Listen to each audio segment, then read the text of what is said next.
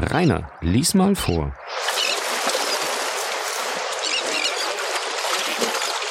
Kapitel 6 Die Hand Gottes Was gibt es? fragte Monte Cristo. Zu Hilfe! wiederholte Kadarus. Man hat mich ermordet! Hier sind wir, Mut gefasst. Ah, es ist vorbei. Sie kommen zu spät. Oh, die Stöße. Oh, das Blut. Und er fiel in Ohnmacht.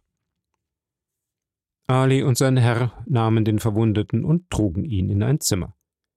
Hier ließ ihn der Graf von Ali auskleiden und bemerkte die drei furchtbaren Wunden, die man ihm beigebracht hatte. Mein Gott, sagte er, deine Rache lässt zuweilen auf sich warten, aber ich glaube, sie trifft dann nur umso vollständiger. Ali schaute seinen Herrn an, als wollte er ihn fragen, was zu tun sei. Suche den Herrn Staatsanwalt von Villefort auf, der im Faubourg Saint-Germain wohnt, und führe ihn hierher. Im Vorbeigehen bringst du einen Arzt mit. Ali gehorchte und ließ seinen Herrn mit dem immer noch ohnmächtigen Kadarus allein. Als der Unglückliche die Augen wieder öffnete, schaute ihn der Graf, der ein paar Schritte von ihm entfernt saß, mit einem düsteren Ausdruck des Mitleids an und seine Lippen schienen ein Gebet zu murmeln. Einen Wundarzt, Herr AB, einen Wundarzt. Man ist bereits weggegangen, einen zu holen. Ich weiß wohl, dass es mit dem Leben vorbei ist, aber er kann mir vielleicht so viel Kraft geben, dass ich meine Aussage machen kann. Sie kennen den Mörder also? Ob ich ihn kenne? Ja, es ist Benedetto. Der junge Korse, Ihr Gefährte. Ja, nachdem er mir den Plan vom Hause des Grafen gegeben, ohne Zweifel in der Hoffnung, ich würde ihn töten und er würde somit sein Erbe, oder der Graf würde mich töten und er wäre dadurch von mir befreit, wartete er auf mich auf der Straße und ermordete mich. Ich habe auch den Staatsanwalt holen lassen. Er wird zu spät kommen, sagte Kadarus. Ich fühle, wie all mein Blut entströmt. Warten Sie, sagte Monte Cristo, ging aus dem Zimmer und kehrte nach fünf Minuten mit einem Fläschchen zurück, aus dem er auf die blauen Lippen des Verwundeten drei bis vier Tropfen einer Flüssigkeit goss. Kadarus stieß einen Seufzer aus. Oh, stammelte er, Sie gießen mir das Leben ein, wenn doch jemand käme, bei dem ich den Elenden anzeigen könnte. Soll ich Ihre Aussage aufschreiben? Sie unterzeichnen sie sodann. Ja, ja, sagte Kadarus, dessen Augen bei der Hoffnung auf Rache funkelten. Monte Cristo schrieb: Ich sterbe, ermordet durch den Korsen Benedetto, meinen Kettengenossen in Toulon unter der Nummer 59. Eilen Sie, eilen Sie, sagte Cadarus. Ich kann sonst nicht mehr unterzeichnen. Monte Cristo reichte Cadarus die Feder. Dieser raffte seine Kräfte zusammen, unterzeichnete, fiel wieder auf sein Lager zurück und sagte: Sie werden das Übrige erzählen, Herr Abbé. Sie sagen, er lasse sich Andrea Cavalcanti nennen. Er wohne im Hotel de Prince. Er. Ah! Mein Gott, ich sterbe. Caterus wurde zum zweiten Mal ohnmächtig. Der Abb ließ ihn den Geruch des Fläschchens einatmen, und der Verwundete öffnete die Augen wieder. Seine Rachgier hatte ihn während seiner Ohnmacht nicht verlassen. Ah, Sie werden alles sagen, nicht wahr, Herr Abb? Alles werde ich sagen. Er habe ihnen ohne Zweifel den Plan dieses Hauses in der Hoffnung gegeben, der Graf würde sie töten. Ich werde sagen, er habe den Grafen durch ein Billett benachrichtigt. Ich werde sagen, in Abwesenheit des Grafen habe ich dieses Billett empfangen und gewacht, um sie zu erwarten. Und man wird ihn hinrichten, nicht wahr? versetzte Kaderus. Sie versprechen es mir. Ich sterbe mit dieser Hoffnung. Sie wird mir den Tod erleichtern. Ich werde sagen, er sei hinter ihnen gekommen, er habe die ganze Zeit gelauert und sei, als er sie habe weggehen sehen, an die Ecke gelaufen, wo er sich verborgen. Sie haben also dies alles gesehen? Erinnern Sie sich meiner Worte? Wenn du unversehrt nach Hause kommst, glaube ich, dass Gott dir verziehen hat und verzeihe dir ebenfalls. Und Sie haben mich nicht gewarnt? rief Kadarus, indem er versuchte, sich auf seinen Ellenbogen zu erheben. Sie wussten, dass ich beim Weggehen ermordet werden würde und haben mich nicht gewarnt? Nein, denn in der Hand Benedettos sah ich die Gerechtigkeit Gottes. Und ich hätte einen fluchwürdigen Frevel zu begehen geglaubt, würde ich mich den Absichten der Vorsehung widersetzt haben. Die Gerechtigkeit Gottes? Sprechen Sie mir nicht davon, Herr Abb. Wenn es eine Gerechtigkeit Gottes gäbe, so müssten, wie Sie besser wissen als irgendjemand, gewisse Personen gestraft sein, die es nicht sind. Geduld, sagte der Abb mit einem Ton, der den Sterbenden beben ließ. Geduld. Katarus schaute ihn erstaunt an. Und dann, sagte der Abb, ist Gott voll Barmherzigkeit gegen alle, wie er es auch gegen dich gewesen ist. Er ist Vater, ehe er Richter ist. Na, Sie glauben also an Gott. Wenn ich das Unglück gehabt hätte, bis jetzt nicht an ihn zu glauben, so würde ich es bei deinem Anblick tun.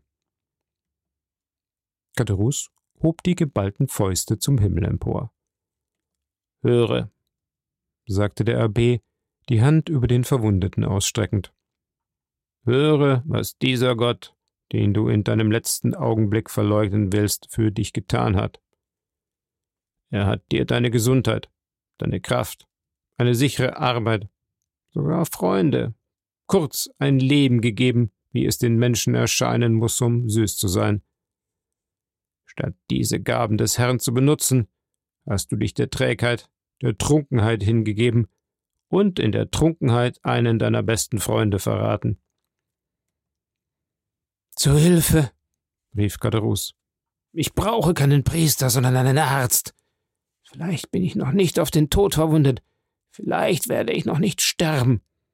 Vielleicht kann man mich noch retten. Du bist so sicher auf den Tod verwundet, dass du ohne die drei Tropfen, die ich dir soeben gegeben, bereits verschieden wärest. Höre also. Ah, murmelte Kaderus. Was für ein seltsamer Priester Sie sind, der Sie die Sterbenden in Verzweiflung bringen, statt sie zu trösten. Höre, fuhr der Abb fort. Als du deinen Freund verraten hattest, fing Gott an, nicht dich zu schlagen, sondern zu warnen. Du versankst in Armut und littest Hunger. Du hattest die Hälfte deines Lebens statt mit Arbeit mit Neid hingebracht und dachtest bereits an Verbrechen, als Gott ein Wunder für dich tat und dir durch meine Hände mitten in deinem Elend ein für dich glänzendes Vermögen schickte.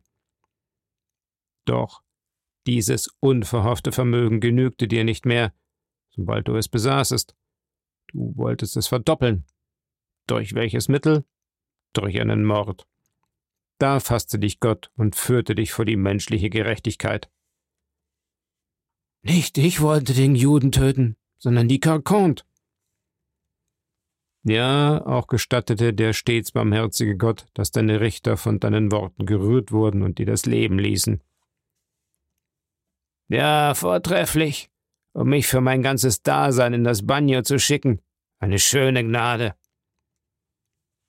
Diese Gnade, Elender, hast du doch als eine Gnade betrachtet, als man sie dir gewährte.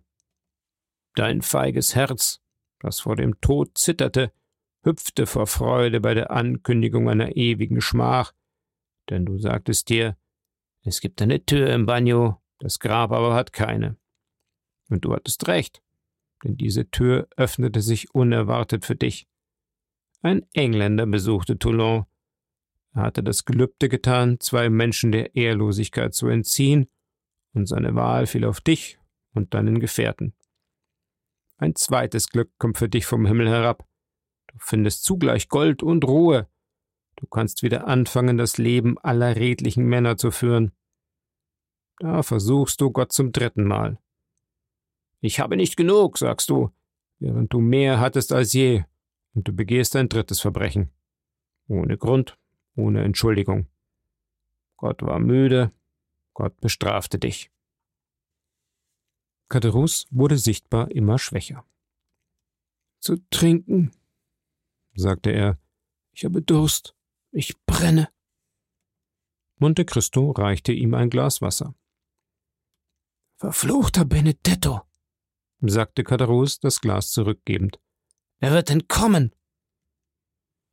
Niemand wird entkommen, das sage ich dir, Cadarus. Benedetto wird bestraft werden.